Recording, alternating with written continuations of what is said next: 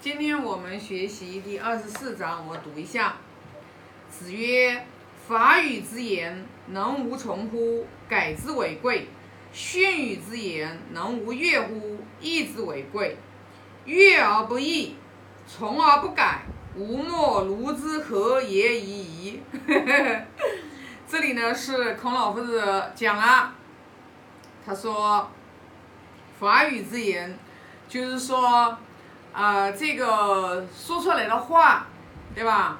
对人就特别的有帮助。然后呢，不管是从人的身体、人的这个身心灵三个方面都有帮助啊。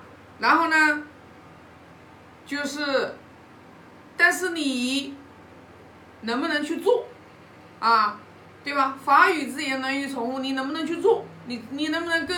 听着这个有道理的话，然后你去依教奉行，哎，这个才是重要的。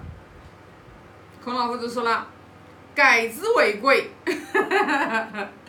就是说，我们听到一个道理、法语之言，然后呢，我们去对照我们自己，然后我发我们发现我们做的不好，然后我们就要去改。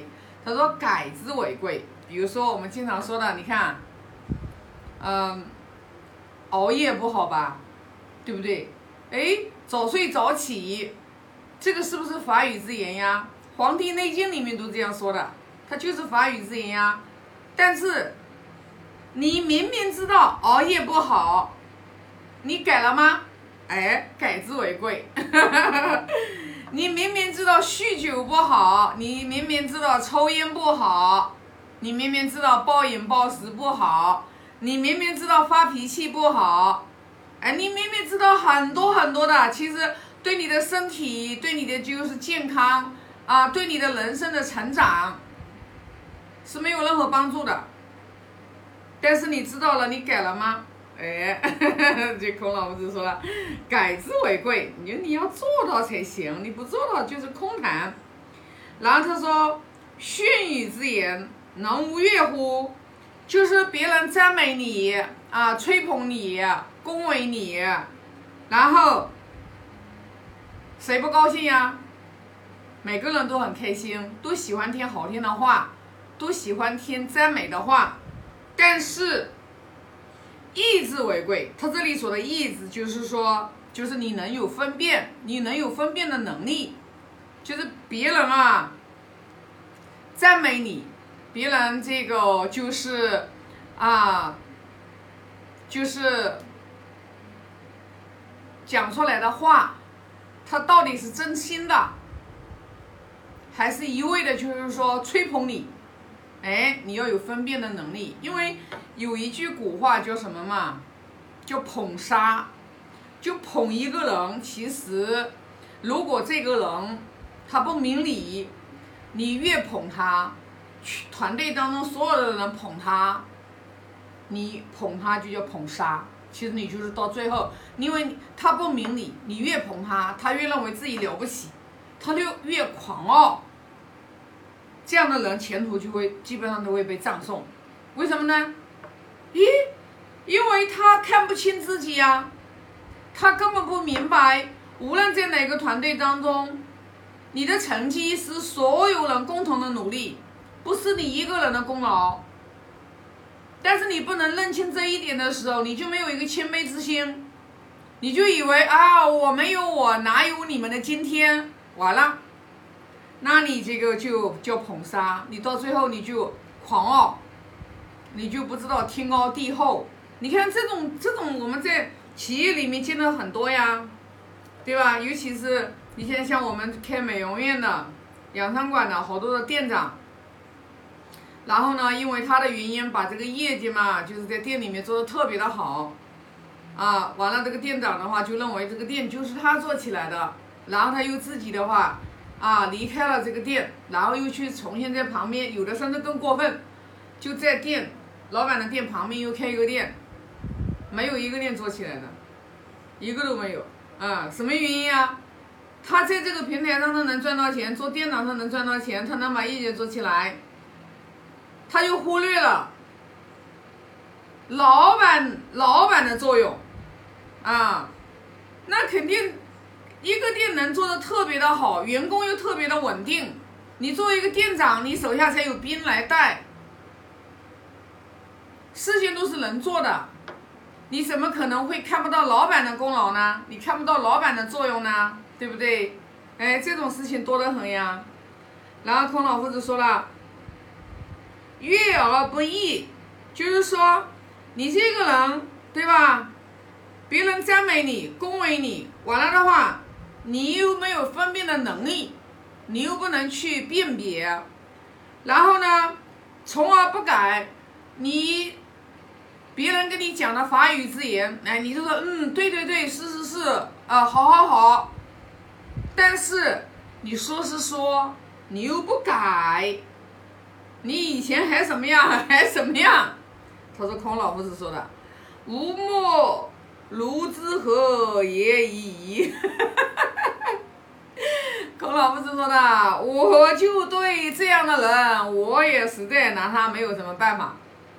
哎，那这种情况，你看，在孔老夫子两千五百多年前就有情这种情况，在他的弟子当中嘛，他肯定是在他的弟子当中看见的嘛，啊，然后呢教学生嘛，然后跟人去相处嘛，大夫相处嘛。啊，邻里的人，邻里乡长相处嘛，他就看到有这样的人嘛。那这样的话拿到我们今天来，一样也是，一样也是可以用的呀，对不对？你就像，呃，我们就是，尤其是为什么要去学经典？就好多人都不明白，哎，为什么要学经典呀？对不对？他学《论语》，你们学《论语》有什么用呀？学《论语》又不能当饭吃，对吧？那为他为什么会有这样的一种误解呢？其实就是因为我们学经在学经典的人，我们身上的变化不大，让别人觉得，呀，你们学了，你们也就学了那样，知道吧？所以说呢，所以就是说，为什么我一直我一直在强调，学《论语》啊。很，我们这一帮在学的人，我们不用心去管别人怎么样，我们先扎扎实实先修好自己，修好自己，首先一个先从脾气毛病改，改自的改自己的脾气毛病习气，因为你一定要相信你身边的环境完全是由你来决定的，你一定要相信这个，而且你要深信不疑。你要深信不疑。其实我们现在的人，无非就是说，在人世间，大家都想求财富，对吧？求健康，也就是我们通俗易懂的求五福人生，求五福人生，求长寿、富贵、康宁、好德、善终，这是我们在世间法里面所有的人都在求的。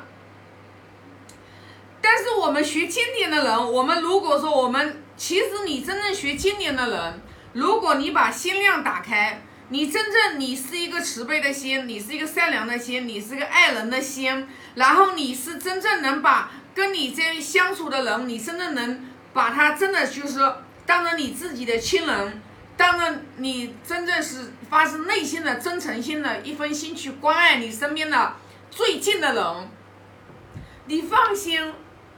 时间不要长，最多三年，你的人生的轨迹一定会有一个翻天覆地的变化，一定的。在我们在不明理之前，我们肯定就是说，我们都会为自己自私自利，就光想自己赚钱。就当你明白了这个财富，它不是你急功近利想挣来的，这个钱财富是我们一定要在帮助别人的同时，我们。能付出利他奉献的基础上，别人觉得你这个人我值得跟你交往，别人觉得我跟你这个企业做生意，然后的话我心里就踏实，啊，然后别人就是说让你来服务他，他觉得你就是真诚心为我好，你别人到你这里来买你的东西，他就觉得很放心，他宁愿贵一点，他也到你这里来买。那你慢慢慢慢的知道了，那就就就就人生的轨迹一定会越来越好。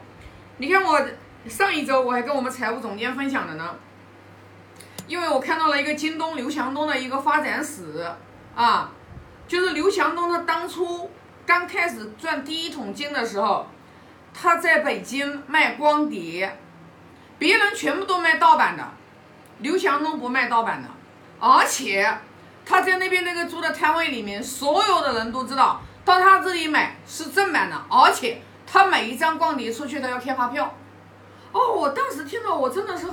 我当时听到了，我一下子就明白了，就为什么他刘强东他企业能做得越来越好，能越来越发达，他的第一桶金都没有原罪。你看我们好多的企业，我们的第一桶金都是有原罪的，为什么呢？因为我们的第一桶金，我们都是基本上都是啊，然后欺骗趴走的钱，然后最后的话，然后又偷税漏税，对吧？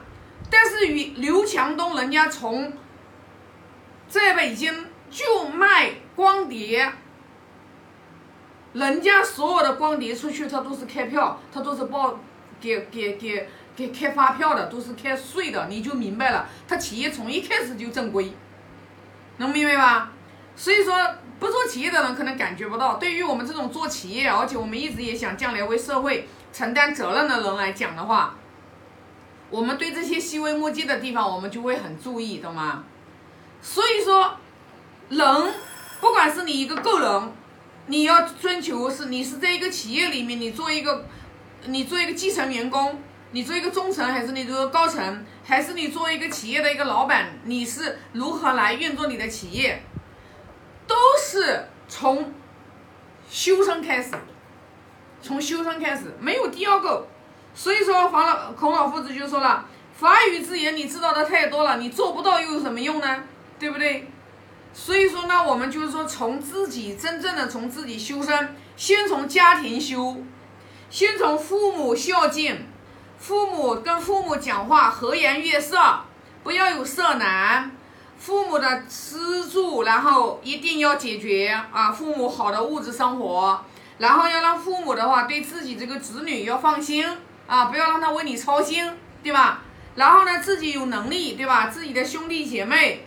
啊，关系维系好，你不，你先从孝悌这两个德行上面先去慢慢的完善呀，对不对？孝悌上面德行完善了以后，你慢慢慢慢的修持你自己的时候，你就会发现，近者悦，远者才来呀，对吧？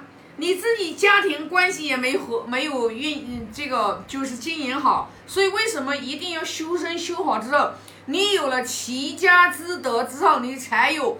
治国平天下的能力不会错的，不会错的。